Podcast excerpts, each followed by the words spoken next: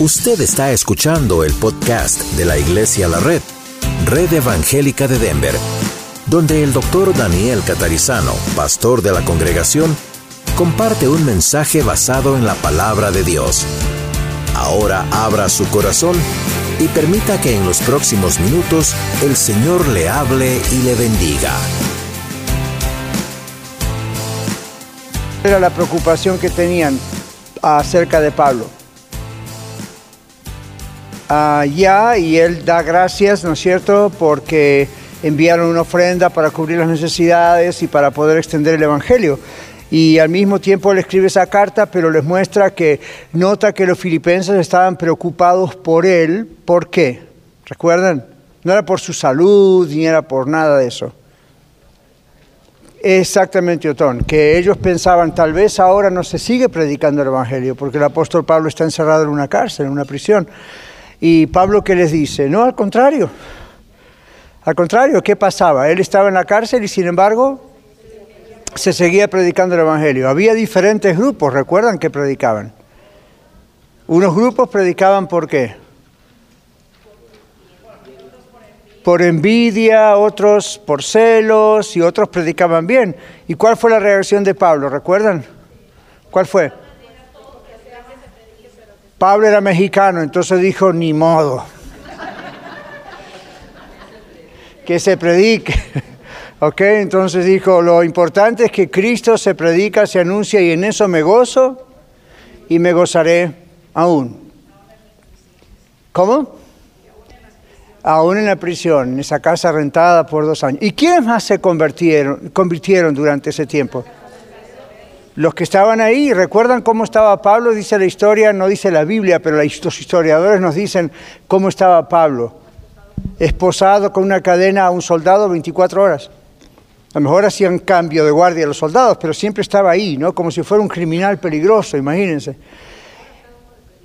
Y él, los soldados escuchaban eh, las oraciones, escuchaban la predicación de Pablo porque Pablo les hablaba, ¿verdad? ¿Qué haríamos usted y yo si estuviéramos en una cárcel?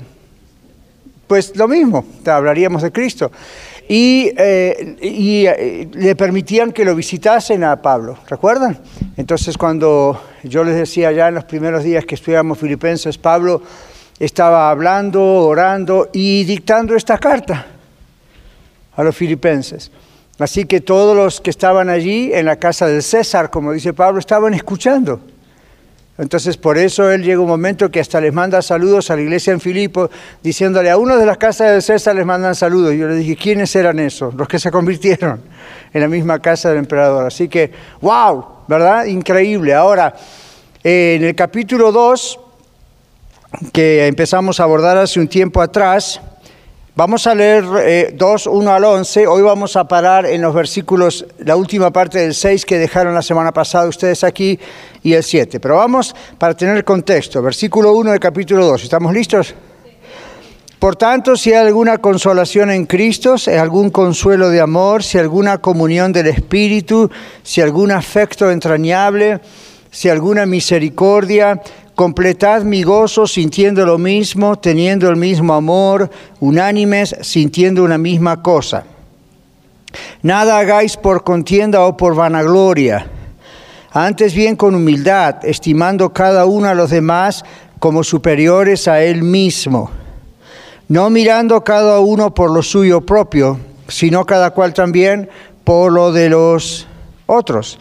Haya pues en vosotros este sentir que hubo también en Cristo Jesús, el cual siendo en forma de Dios, no estimó el ser igual a Dios como cosa a que aferrarse, sino que se despojó a sí mismo, tomando forma de siervo, hecho semejante a los hombres.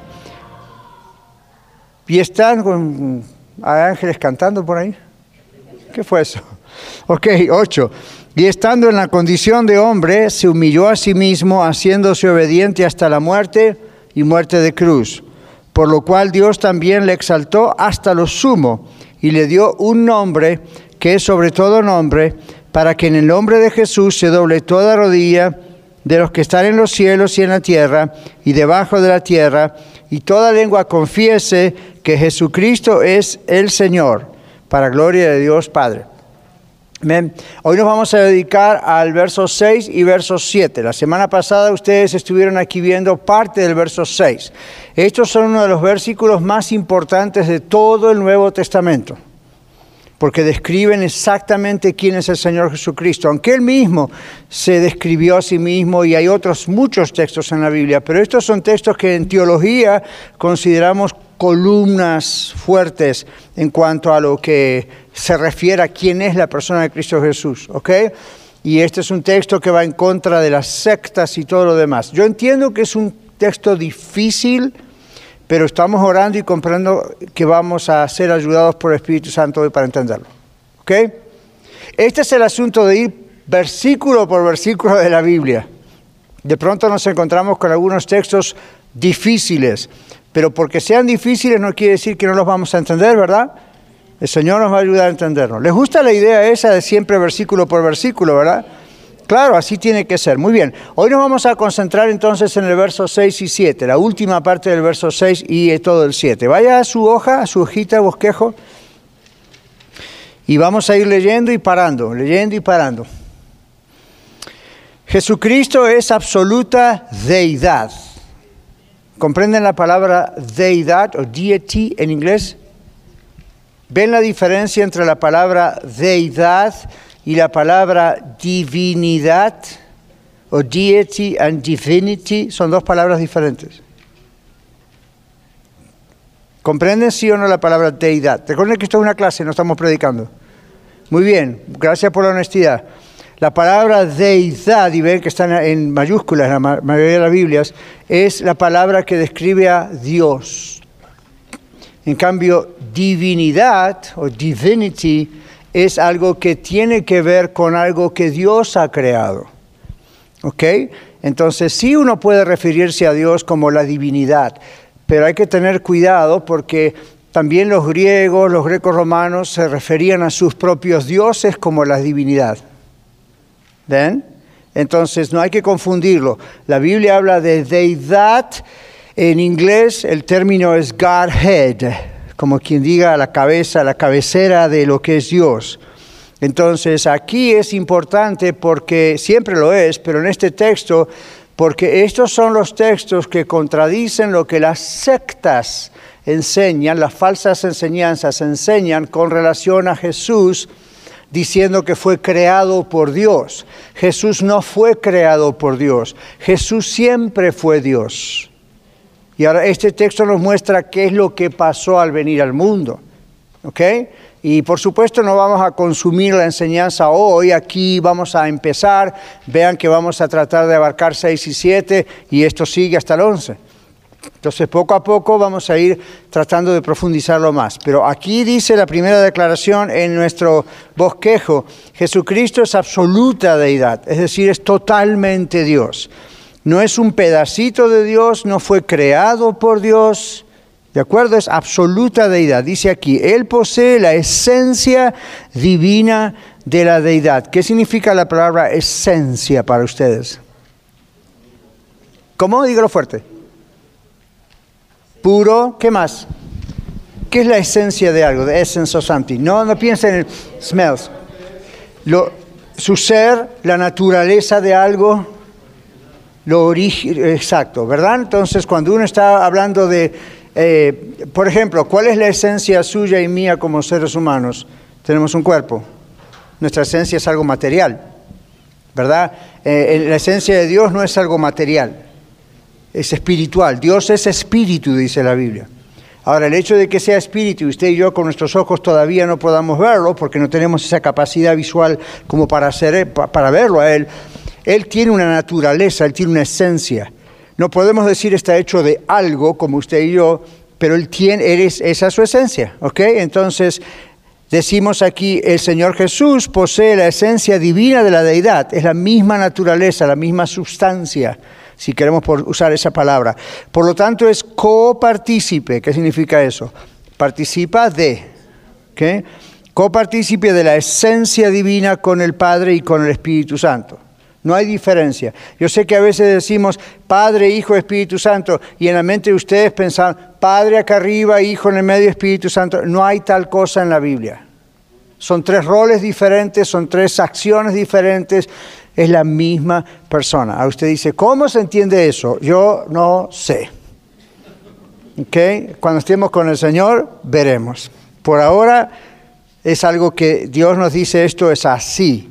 Fíjense que en la Biblia hay muchísimas cosas que Dios no se encarga de explicar en detalles técnicos o filosóficos o químicos. O, Por ejemplo, la Biblia nos dice en Génesis, dijo Dios, sea la luz. ¿Y qué dice la Biblia después? Y fue la luz. Ven, no dicen, dijo Dios, sea la luz, y este es el proceso químico electrónico y los magnetos, y esto fue lo que pasó. Dijo, dijo Dios, fue la luz y fue la luz. Punto. La Biblia no está escrita como un libro de ciencia para decir, electromagnéticamente hablando, esto pasó. Nadie sabe exactamente qué pasó, ¿ok? Exactamente cómo fue. Entonces lo mismo sucede con Dios, Padre, Hijo, Espíritu Santo. Nadie puede explicar exactamente cómo es eso. Pero recuerden que hace meses atrás, cuando estudiábamos sobre las sectas, Hablamos de un grupo, los ruselistas de Russell, y decíamos, ellos son los que originaron esa idea de que si usted no puede comprender algo, no tiene por qué aceptarlo. ¿Recuerdan?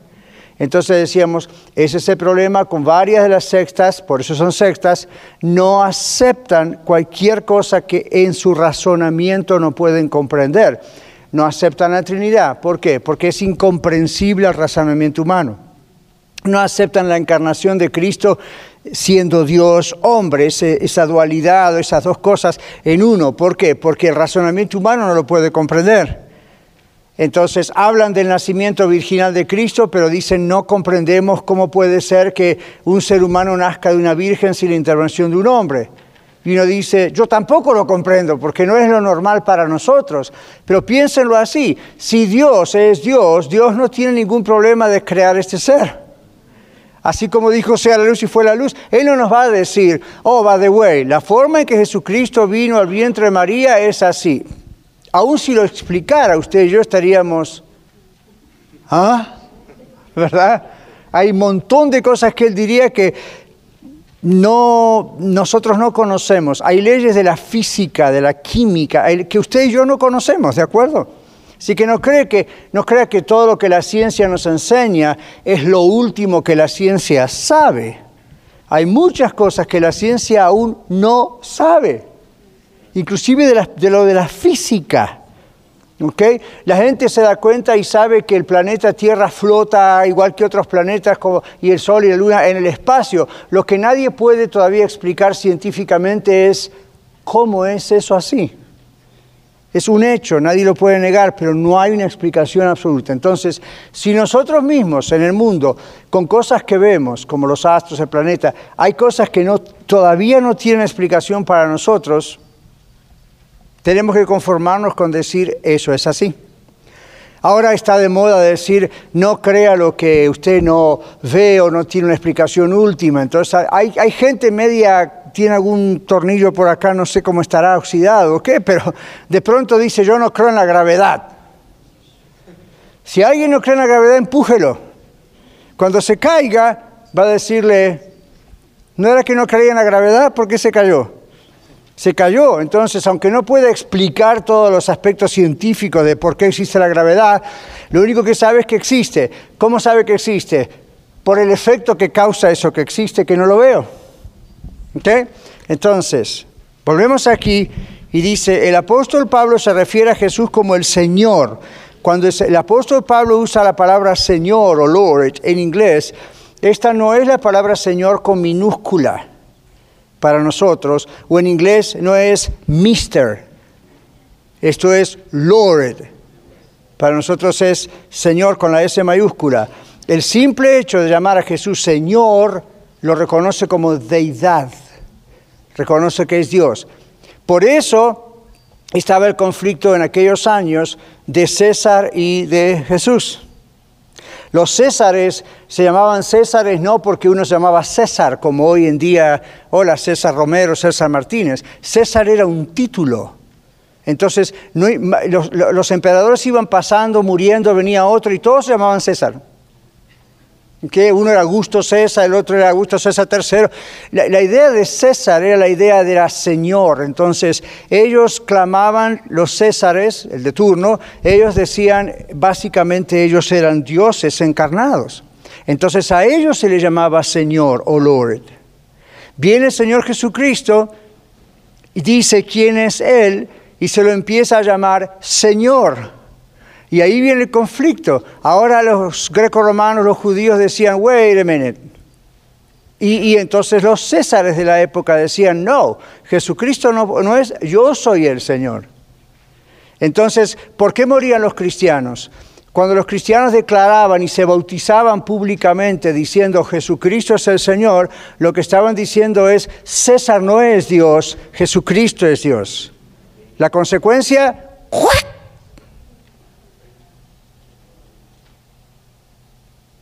¿Ve qué fácil ser cristiano es hoy? Es muy fácil ser cristiano. Usted va, se bautiza en un bautisterio con agua caliente, a veces, con aire, con aire acondicionado con calefacción, y frente a nosotros, y todos, ¡yeah! gloria a Dios, pero en aquellos años, como ahorita mismo en otras partes del mundo, ese acto del bautismo probablemente le produzca a usted que lo maten porque lo que usted está diciendo es, Jesucristo es el Señor. ¿Ven? Es básicamente lo que estamos diciendo. Bueno, entonces ahí el contexto histórico en la época de Filipenses. Entonces, volvemos aquí. Cuando el apóstol se refiere a Jesús como el Señor, ¿qué está haciendo entonces? Está reconociendo que Jesús es Dios. All right? Entonces, si siempre lo fue aún antes de encarnarse, ¿qué significa encarnarse? Antes de venir a la tierra, al mundo. Sigamos, pero Pablo también aclara que Jesús no dejó de ser Dios mientras estaba en la tierra como hombre. Ven que acá dice se despojó a sí mismo. No hay que malinterpretar eso. Entonces vamos a ver cómo se interpreta esto. Pablo también aclara que Jesús no dejó de ser Dios mientras estaba en la tierra como hombre. La palabra griega, ustedes saben el Nuevo Testamento en griego, no es el verbo simple para ser o to be en inglés, sino una palabra que habla acerca de una condición que ya existía. Jesús ya era Dios antes pero que ahora es prolongada en el presente. ¿Vamos bien? Recuerden que no estoy predicando, esto es una clase, si algo no comprende, levanten la mano, lo aclaramos. Si no, esto es como matemáticas. Cuando uno aprende matemáticas, sus bases, del profesor va por el teorema de tales y nosotros decimos, ¿quién era? ¿Qué pasó? No entiendo nada. Entonces, pare, paramos y explicamos. No tiene sentido seguir con una clase si no comprendemos algo, ¿de acuerdo? ¿Prometen? All right, good. Muy bien. Entonces, acabamos porque esta clase es un poco complicada. Pablo también aclara que Jesús no dejó de ser Dios mientras estaba como hombre en la tierra. La palabra griega no es el verbo simple para ser o to be, sino una palabra que habla acerca de una condición que ya existía, pero que ahora es extendida o prolongada en el presente. En otras palabras, nuestro Señor le dio, y acá está la gran clave de la interpretación, nuestro Señor le dio expresión a la esencia, ¿recuerdan lo que es esencia? ¿Qué es esencia? La sustancia, lo que, quién es Dios. Ok, el Señor le dio expresión a esa sustancia, esa esencia de deidad, Dios, que Él posee no solo antes de venir a ser un hombre, pero también después de venir a ser un hombre. Darle expresión a la esencia de ser Dios o deidad implica la posesión de esa deidad. Jesús no hubiese podido darle a su naturaleza como Dios una expresión humana si Jesús no hubiese sido Dios. Siendo Dios, Él tiene el poder de hacer este tipo de cosas. ¿Got ¿Estamos bien? ¿No nos perdimos? ¿Seguro? Mentira es pecado. Muy bien. Lo que Pedro, Jacobo y Juan vieron en el monte de la transfiguración fue una expresión externa de la esencia de la deidad, de quien realmente Dios Jesús es, pero a través de un medio por el cual los sentidos físicos de Pedro, Jacobo y Juan los discípulos, pudiesen recibir esa expresión. Alguien léanos Mateo capítulo 17, versículos 1 al 8, levante la mano y Marlon va corriendo con el micrófono. Mateo 17, 1 al 8. Esto no está en su bosquejo, lo agregamos aquí. Mateo 17, la historia de la transfiguración. ¿Quién lo tiene? Aquí, adelante, Mateo 17, 1 al 8. Preste atención a lo que pasó. Muchos de ustedes conocen la historia. Mario. Seis días después, Jesús tomó a Pedro, a Jacobo y a Juan su hermano, y los llevó aparte a un monte alto. Y se transfiguró delante de ellos, y resplandeció su rostro como el sol, y sus vestidos se hicieron blancos como la luz. Y aquí les aparecieron Moisés y Elías, hablando con él. Entonces Pedro dijo a Jesús, Señor, bueno es para nosotros que estemos aquí. Si quieres, hagamos aquí tres enramadas, una para ti, otra para Moisés y otra para Elías. Mientras él aún hablaba, una nube de luz los cubrió, y aquí una voz desde la nube que decía, Este es mi Hijo amado, en quien tengo complacencia, a él oíd. Al oír esto los discípulos se postraron sobre sus rostros y tuvieron gran temor. Entonces Jesús se acercó y los tocó y dijo, Levantaos y no temáis y alzando ellos los ojos, a nadie vieron sino a Jesús solo. Gracias. Ahora, el mismo texto lo repite Marcos y lo repite Lucas. En Lucas, no tienen que ir ahí, pero Lucas 9, 28 en adelante es el mismo relato. En vez de usar la palabra transfiguró, como dijo Mateo, Lucas dice, y entre tanto que oraba, la apariencia de su rostro se hizo otra. ¿Okay? Y su vestido blanco y resplandeciente. Marcos, que es muy gráfico en su manera de hablar, Marcos dice, y la vestidura de Jesús era tan blanca como ningún lavandero la puede hacer blanca. Entonces trata de describir algo no es normal, es, eso no ocurre aquí en la tierra. Entonces, lo que estamos diciendo es que el Señor Jesús le dio a Pedro, Jacobo y Juan una pruebita de quién realmente es un como test, ok, ok, ese es ese quién soy. Hmm. ¿Se imaginan haber estado ahí? A veces culpamos a Pedro, ¿verdad? Porque Pedro dije, Señor, es tan lindo estar acá, hagamos tres carpas, tres enramadas, y entonces una para ti, una para Elías, una para... y nos quedamos acá. Dos errores. Una, explicado por Dios en esa nube o neblina que apareció y que dijo, Él es mi Hijo amado, a Él oí. Los otros dos representaban la ley y los profetas. Fine, pero ya cumplieron su ciclo, ya cumplieron su función. Él es, a él oír, número uno. Número dos, la idea de estar ahí es algo que, no, que es muy hermoso, es muy agradable. Así, imagínense, ¿quién hubiese querido ver eso? Aunque después estaban muertos de miedo, dice, ¿no? Pero hubiese sido maravilloso ver a Jesús, wow, de repente cambia esa apariencia, pero no podemos vivir de visiones, de eh, experiencias maravillosas. Y Jesús dijo al día siguiente, vamos abajo otra vez y seguimos el trabajo. ¿Okay? Ahora, eso entre paréntesis. La idea es que aquí, volviendo a nuestra página, dice lo que Pedro, Jacobo y Juan vieron en el monte de la transfiguración a Jesús cambiar de apariencia. Fue una expresión externa. Fíjense, es una expresión externa. Es algo para que ellos puedan ver. Entonces, no solamente podemos decir qué milagro el Señor Jesús de pronto se transfigura. Eso para el Señor Jesús no es nada. Él lo puede hacer o no. Por supuesto. Como cuando caminó sobre las aguas. ¿Por qué caminó sobre las aguas? Otra muestra de que Él es Dios. Nadie puede caminar sobre las aguas. Otra muestra de su carácter, su forma eh, como Dios. Puede, puede, puede. ¿Por qué no, nadie puede caminar sobre las aguas? Es una cuestión física de peso específico. El agua no sostiene el peso de ni de una rata, menos de un ser humano grande. Entonces, ¿cuál es la idea? Que Jesús podía inclusive trabajar con los elementos de la naturaleza.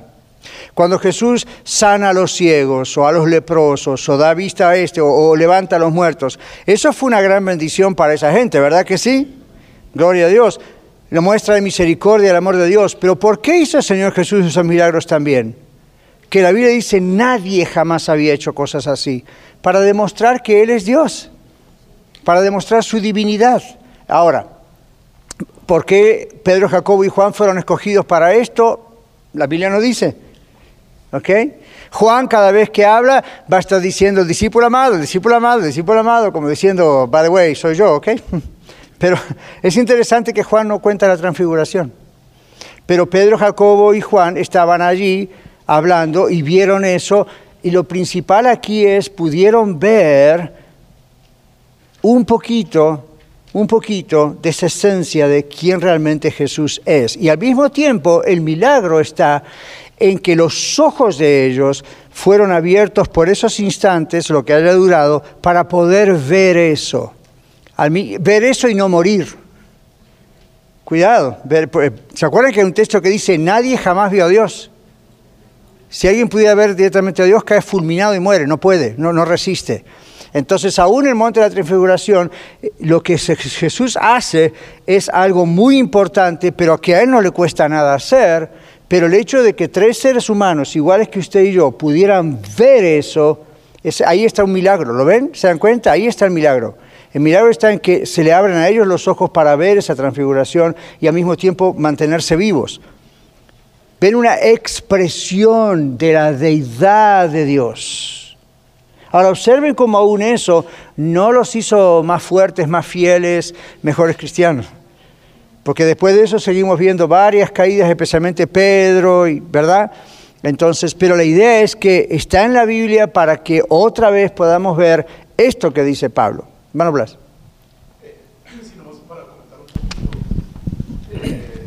se me viene a la mente cuando, cuando Jesús eh, levantó de los muertos a Lázaro, ¿verdad? Y, a veces eh, pasamos por alto que, servimos a un Dios que va contra toda lógica. Exacto. ¿verdad? Contra lo natural, porque de acuerdo a la lógica, Lázaro ya estaba muerto. Cuatro días.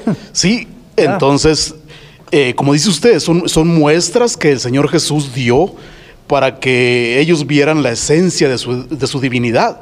¿Verdad? Que saliera para afuera para que lo vieran que Él era. Exactamente, exactamente. Esa es la idea central de lo que Pablo está diciendo.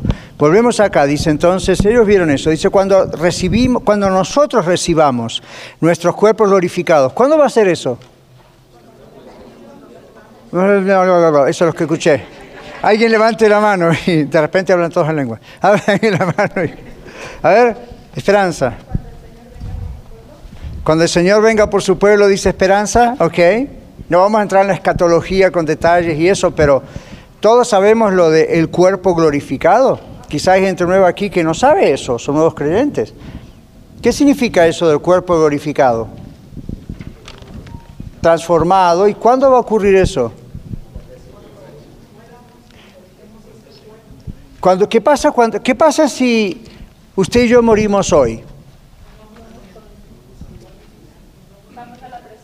Vamos a la presencia de Dios. ¿Usted vio alguna vez un cuerpo volando yendo a la presencia de Dios? No. Entonces, ¿qué es lo que va a la presencia de Dios? Nuestra alma, nuestro espíritu. Usted sabe que usted en ese sentido no va a morir jamás. Y yo tampoco. Así que más vale que haga bien, buenas letras, esté bien con el Señor.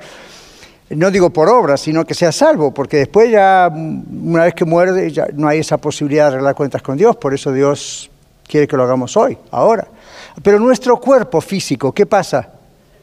Se deshace, se deshace. Ahora, en la resurrección, dice, cuando el Señor Jesucristo venga los muertos en Cristo, ¿quiénes son los muertos en Cristo?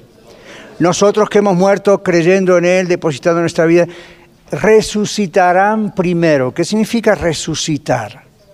Vuelve a la vida. Y ahí viene otra cuestión, no tiene que ver con este con esta lección, pero ya que les tienen la pregunta en la cabeza, porque les veo el signo de pregunta aquí, entonces ya les digo, hay personas que me dicen, ¿qué pasa si una persona muere en un incendio? ¿Qué pasa si la incineran? ¿Verdad? ¿Qué pasa si, si la tiran al mar y se la comen los tiburones y está muerta? ¿O qué pasa si está en la tumba?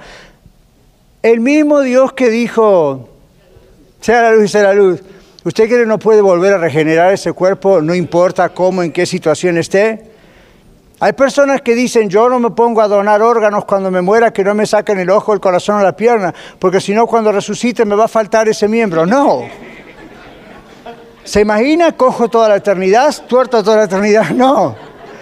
¿Ok? Si usted cree que Dios de la nada puede hacer todo, ¿cómo Dios no va a poder regenerar de, donde sea?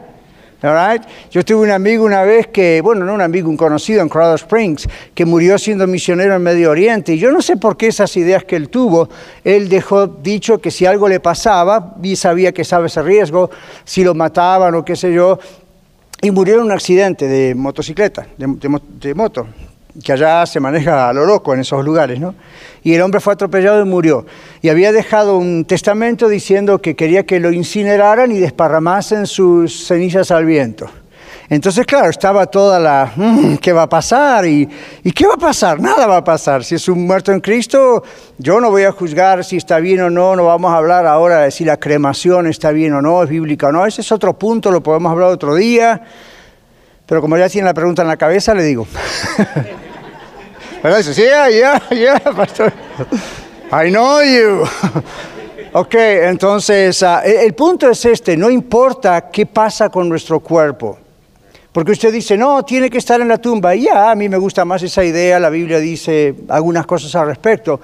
Pero aún estando en la tumba, ¿usted cree que quedó intacto su cuerpo? No mucho tiempo pasa y su cuerpo es polvo. Así como dijo la Biblia, ¿verdad? El polvo eres y al polvo volverá. Es más, en algunos cementerios, después de tantos años, levantan, sacan, ponen una cajita. ¿Cuál es la diferencia? ¿No? El punto es este. El Señor tiene poder para restituir todos esos células. Y, entonces, cuando venga Cristo, dice, los muertos en Cristo resucitarán primero. Cuando resucitemos con Cristo, a menos que Él venga ahora, no morimos, pero ¿y si Él viene ahora, qué pasa? Eso, seremos transformados. ¿En cuánto? Mil años, diez días, diez minutos, treinta fracciones de segundo. ¿Saben lo que dice el Señor? Yo les digo exactamente en cuánto tiempo. ¿Lo quieren saber? ¿Listos? Ya está. En un abrir y cerrar de ojos, seremos transformados. Entonces, ¿qué, ¿qué pasa? ese cuerpo que murió y fue glorificado, o que viene Jesús y uno es transformado, ese cuerpo glorificado, vamos a tener las condiciones físicas del Señor Jesús después que resucitó y su cuerpo fue glorificado. Entonces ahí sí vamos a tener la condición visual y mental para poder ver espiritualmente lo que hoy en día ángeles pueden ver, nosotros no. ¿Ok? Dale. Sí, señor. Sí, señor. Lalo perdió un dedo. Me pregunta si va a tener cinco. Por supuesto, nuestro cuerpo va a ser perfecto. ¿Ok? Perfecto. A menos que el Señor en su buen sentido del humor diga, Ay, me gusta Lalo con cuatro dedos.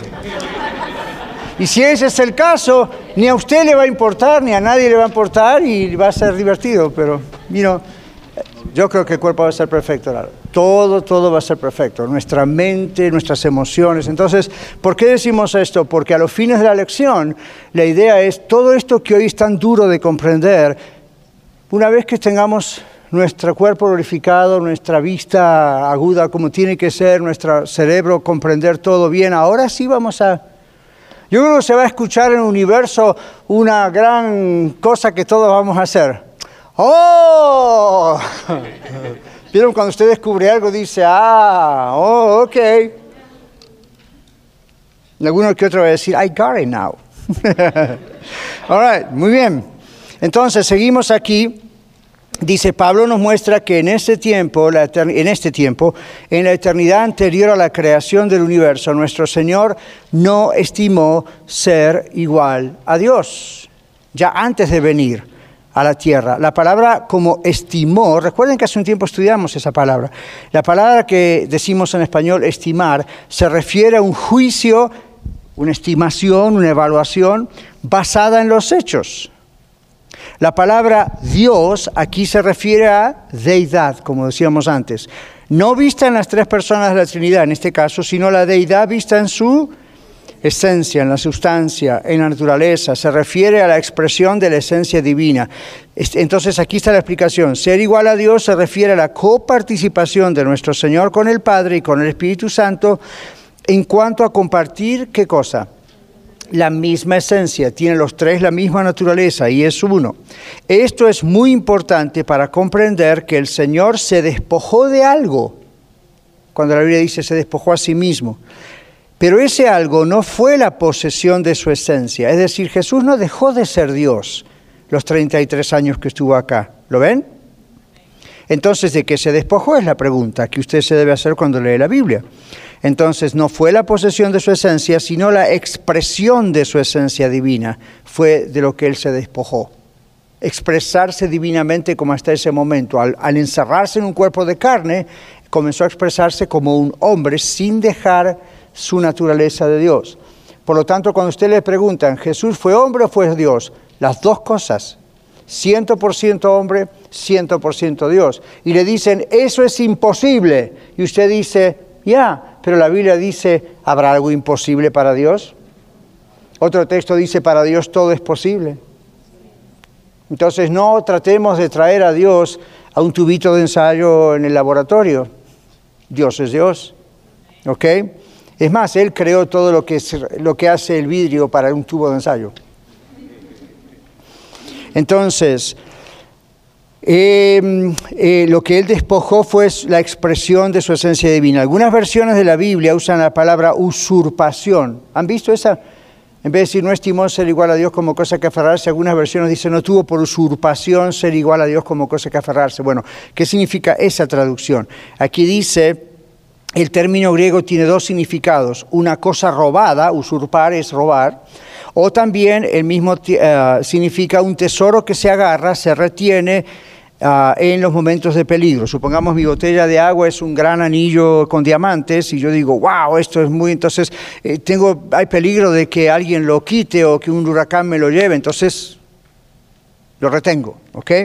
Entonces aquí no es usurpar como robar, ¿ok? Entonces dice aquí, es un tesoro que se retiene de los peligros. La, la, regla de interpretación de las palabras en griego determina que el contexto decide cuando una palabra tiene más de un significado. Esta palabra usurpar tiene dos significados. Cuando uno interpreta del griego dice cuál de los dos es el correcto. El correcto es el que muestra el contexto. Esa es la regla.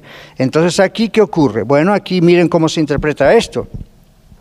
El pasaje que estamos estudiando es la ilustración del capítulo 2, versículos 2 al 4. ¿Qué dice Filipenses 2, 2 al 4? Comenzamos leyéndolo, pero léanos eso. Porque este texto tiene que ver con Filipenses 2, 2 al 4. Es una explicación. ¿Quién lo tiene? Levanten la mano y se acerca Marlon. Aquí adelante.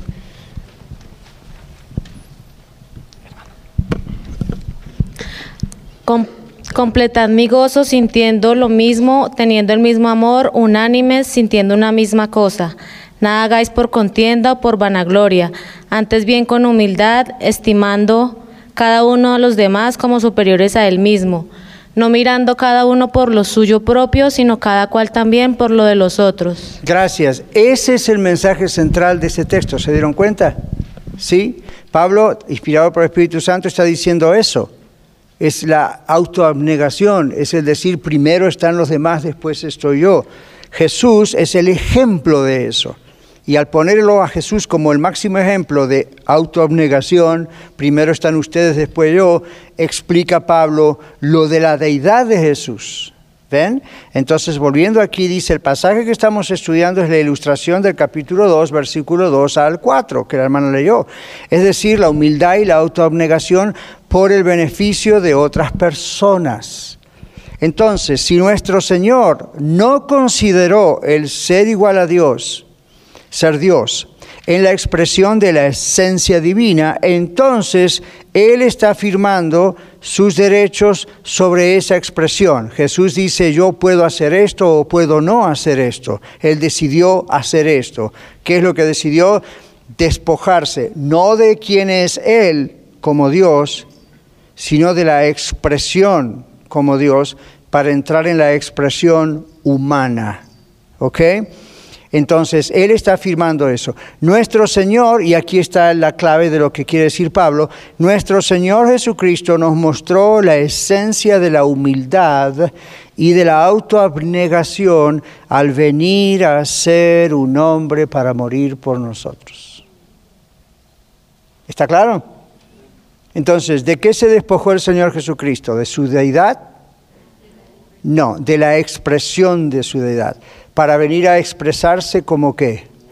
Como un ser humano, como hombre. ¿Por qué lo hizo? Por amor a nosotros. Es decir, nos puso a nosotros, a usted y a mí primero. No tenía para qué. Si uno piensa, dejó su trono de gloria, su poder y todo lo demás, como diríamos, su zona de confort, diríamos en inglés, ¿verdad? Comfort zone. Ahí está, don't bother me, pero eh, eh, la esencia de ser Dios, como digo ahora en el verso 7, van a ver, es justamente servir. Entonces siempre Dios pone a los demás, a usted y a mí, antes que a sí mismo. Por eso dice, aun cuando éramos pecadores, Cristo murió por nosotros. Ahora, en Juan 3, 16, 17 y 18, ¿quién recuerda esos textos? Porque de tal manera amó Dios al mundo que ha dado a su Hijo unigénito, Jesús, para que todo aquel que en él cree no se pierda, mas tenga vida eterna. Y luego que dice, porque no envió Dios a su Hijo Jesucristo al mundo, ¿para qué? Para condenar al mundo, sino para que el mundo sea salvo por él. Luego dice, el que en él cree no es condenado, mas el que no cree ya ha sido condenado, porque no ha creído o no ha depositado su confianza en el nombre del unigénito Hijo de Dios. Entonces hay que mirar bien eso, porque en eso está incluido esto. El Señor Jesús vino a morir por usted y por mí, despojándose de sus derechos, sus privilegios, sus atributos, a morir por usted y por mí, porque nadie podría hacer eso. Entonces Pablo está diciendo, Él se despojó a sí mismo y lo está usando como un ejemplo de la actitud de humildad y autoabnegación que usted y yo debemos tener el uno por los otros. ¿Se imaginan la iglesia esta y todas las iglesias del mundo? Seríamos la iglesia ideal si simplemente obedecemos esto. En vez de primero yo, después de mí yo, y si hay más tiempo, yo otra vez. ¿Ven? Y eso se puede expresar en muchas maneras. Si usted es una persona muy ofensible, que de repente si el pastor no lo saludó o alguien no lo miró o alguien le dijo algo y usted enseguida se ofende, usted no ha aprendido esto. El Señor nos dice que Él no se ofendía por eso. Es más, lo escupían, lo insultaban, ¿se acuerdan? Y ya desde el Antiguo Testamento nos profetiza que cuando Él viniera iba a tener ese carácter, esa personalidad de autoabnegación. Entonces usted dice, yo no voy a permitir que nadie me pise la cabeza. Usted tiene que aprender esto. Usted tiene que aprender esto. Y aquí en Estados Unidos tenemos derecho y podemos hacerle un juicio al otro. Ya, por supuesto que sí. Pero el mismo apóstol Pablo, inspirado por el Espíritu Santo, dice, espere antes de hacer una cosa así, arréglenla entre ustedes, dice. Y pone a la iglesia de los Corintios como una iglesia que entre ustedes tienen que arreglar esas cosas. Dice, ¿cómo ustedes que son hijos de Dios se van a exponer a que alguien que ni siquiera conoce a Dios venga a ser el juez entre ustedes? Eso demuestra que ustedes no se aman diría Pablo. Entonces, ¿cuál es la idea? Hay un lugar, un momento para ciertas cosas legales, pero en realidad no tiene que ser la primera intención. ¿Por qué? Porque la idea es la autonegación. Ahora, hermanos, quiero que comprendamos esto. La autonegación no es una humillación tonta. Como diríamos en mexicano, no es ser manso, no es ser menso. No es la idea de, bueno, que me pisen la cabeza, no hay problema, es la idea de que si realmente amamos a los demás, no vamos a iniciar una querella, no vamos a... va a haber personas que nos van a ofender. A veces en la radio o en otros lugares en mi vida me han preguntado, pero las iglesias y no son hipócritas. Y yo digo, mire, en una iglesia hay de todo. Una iglesia es como un mall. ¿Usted chequea quién entra a un mall? Usted sabe que mientras está en las galerías o en los malls comprando, la persona que está atrás en la línea esperando para pagar puede ser un criminal y usted no lo sabe. Eso no es para que se quede en casa y nunca vaya al mall. Es para decir, hay de todo. Hay un refrán que dice hay de todo en la viña del Señor, ¿verdad? Entonces hay uvas dulces, hay uvas amargas, hay algunas que se parecen uvas y no son uvas. Entonces uno, uno, no puede estar juzgando, aquel es uva, aquel no, aquel es un cordero, aquel es un chivito. No, la idea es, comprendamos, seamos realistas. Hay personas muy nuevas en Cristo que apenas hicieron su decisión por Cristo y están en el primer amor y a veces en su ímpetu de primer amor meten la pata, como decimos, ¿verdad? Hay otras personas que, you know, vienen de contextos de países a veces donde ha habido tanto autoritarismo o de iglesias que eran tan legalistas y cosas, entonces de repente están aquí o en otras iglesias y ven que hay libertad y bueno, va a haber de todo, a algunos les va a parecer bien, a otros no les va a parecer. Y, y luego están nuestras, nuestras personalidades, nuestro contexto, edades. El Señor Jesucristo nos enseña que Él, teniendo todo a su favor, porque es Dios, no tiene pecado, tiene poder sobrenatural, es perfecto, es santo, es puro, Él vino a ensuciarse en medio nuestro, ensuciarse no porque pegó, pecó, ¿verdad? Pero comprenden la idea, vino a meterse. Eso me, cuenta, me, me recuerda la historia, una ilustración vieja, pero la historia de un rey. Había una vez un rey que dijo, yo estoy muy confortable en mi palacio. Heredé el reino. Nunca fui un niño común de los que juegan a la pelota afuera, diríamos hoy, ¿verdad? Y, conocen esto y ven esto y ven esto. Entonces un día se disfrazó, salió de su palacio para que nadie lo reconociese, ni le dijo a su equipo de security, de seguridad, porque no lo iban a dejar. Y anónimamente se metió en el pueblo y empezó a andar por el pueblo y por la ciudad. Número uno, conoció barrios que nunca había visto en su vida, porque ellos no iban a ir a un barrio pobre o con drogas o con prostitutas o con homosexuales, o ellos, you know, siempre los iban a llevar con su séquito a lugares exactos, ¿no? programados, donde tenían que hacer un speech o algo.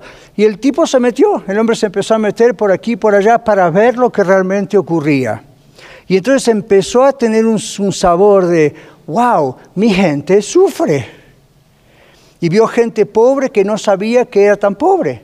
Sabía de la pobreza, pero una cosa es saberlo desde el trono y desde un palacio lleno de oro, y otra cosa es cara a cara ver, wow.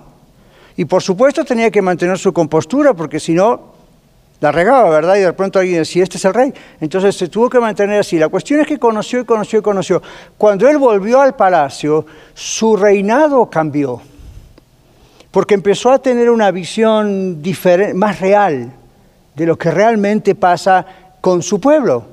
Ahora, el Señor Jesús no es exactamente la figura de ese rey, porque Él no necesita analizar todo eso, Él es todopoderoso, Él ve todo eso, pero este es el punto de esa ilustración tan linda. Él dejó su trono de gloria, sus posesiones, su confort, la adoración de los ángeles, y todo eso para venir a meterse entre nosotros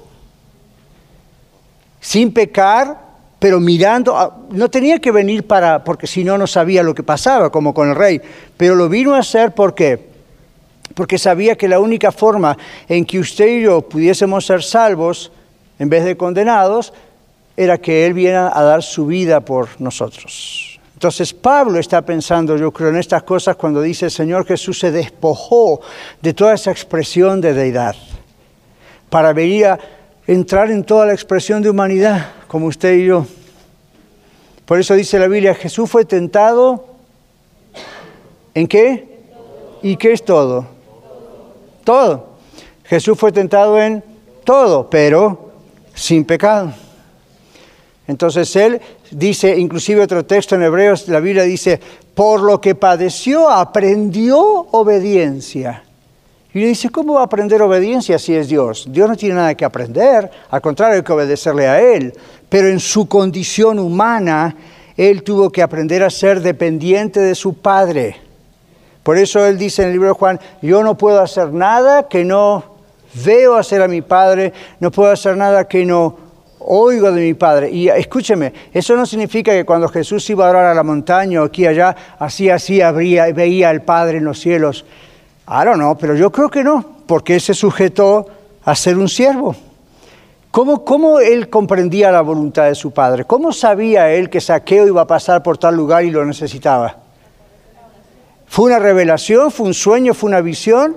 Aparentemente no. Nuestro amigo Blackaby, que han leído, ¿qué explica ahí? Yo estoy de acuerdo con él. La idea es buscar en oración y comprender dónde Dios se está moviendo en otras personas y a unirse al trabajo de Dios. Entonces, cuando iba pasando Jesús y lo ve a Saqueo de arriba, Saqueo era un hombre popular, lo conocía todo el mundo, básicamente, un recaudador de impuestos, imagínense. Entonces, cuando el Señor lo ve a Saqueo, Dice, saqueo, ¿qué haces ahí? Bájate, es necesario que hoy vaya a posar yo a tu mesa. ¿Por qué hizo Jesús eso? Porque había estado orando, había estado en comunión con Dios, con su Padre, y evidentemente tenía la sensibilidad espiritual para captar, ah, este me necesita. Usted y yo, cuando estamos en comunión con Dios, no importa si estamos manejando un camión o estamos en una oficina o estamos en la radio o estamos trabajando en lo que sea, Dios le puede dar a usted a mí la sensibilidad para ver cuando alguien necesita que usted diga algo.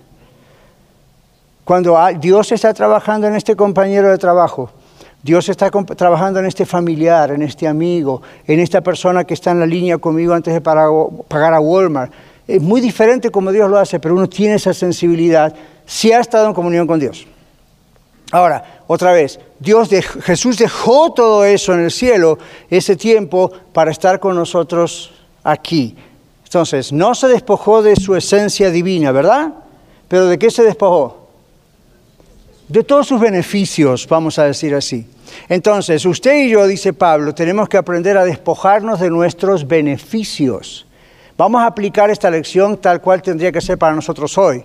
Usted tiene ciertos beneficios que yo no tengo. Yo tengo ciertos beneficios que usted no tiene. A todo nivel, todos. Todos tenemos. Algunos de ustedes tienen más educación que otros, otros tienen más juventud que otros, otros tienen más salud que otros, otros tienen una casa, otros tienen un pequeño apartamento, uno tiene dos, tres autos, otro no tiene nada. No importa lo que tenemos, qué somos, cómo estamos. La cuestión es de qué somos capaces de despojarnos para darle a otra persona la prioridad. Por ejemplo, el tiempo, la oración o lo material. Esta mañana me enteré de una persona que llamó por teléfono, que es de Puerto Rico, perdió todo en uno de los huracanes en Puerto Rico, está sola en esta ciudad, perdió un hijo que murió en el huracán, tiene otro hijo preso. Y orando por teléfono nos dijo, yo estoy sola, pero estoy buscando una iglesia. En mi mente yo los veo a todos ustedes corriendo ese apartamento. Y a mí. ¿Cuál es la idea? Con prudencia, ¿no? Pero la idea es, ajá, si nosotros vamos a ayudar a esa persona y orar por esa persona, eso va a requerir tiempo de nosotros, dinero de nosotros, esfuerzo de nosotros. Entonces ahí vamos a tener que hacer la decisión. ¿Qué hacemos? ¿Nos quedamos en el confort de donde nosotros estamos? ¿O en un momento salimos y a ver cómo la podemos ayudar? ¿Qué haremos? ¿Cómo la podemos ayudar? Se enferma cualquiera de nosotros o yo. ¿Qué hacemos? Bueno, vamos a orar por usted. Sí, pero el libro de Santiago nos explica esto diciendo, no solamente ore. ¿Qué dice?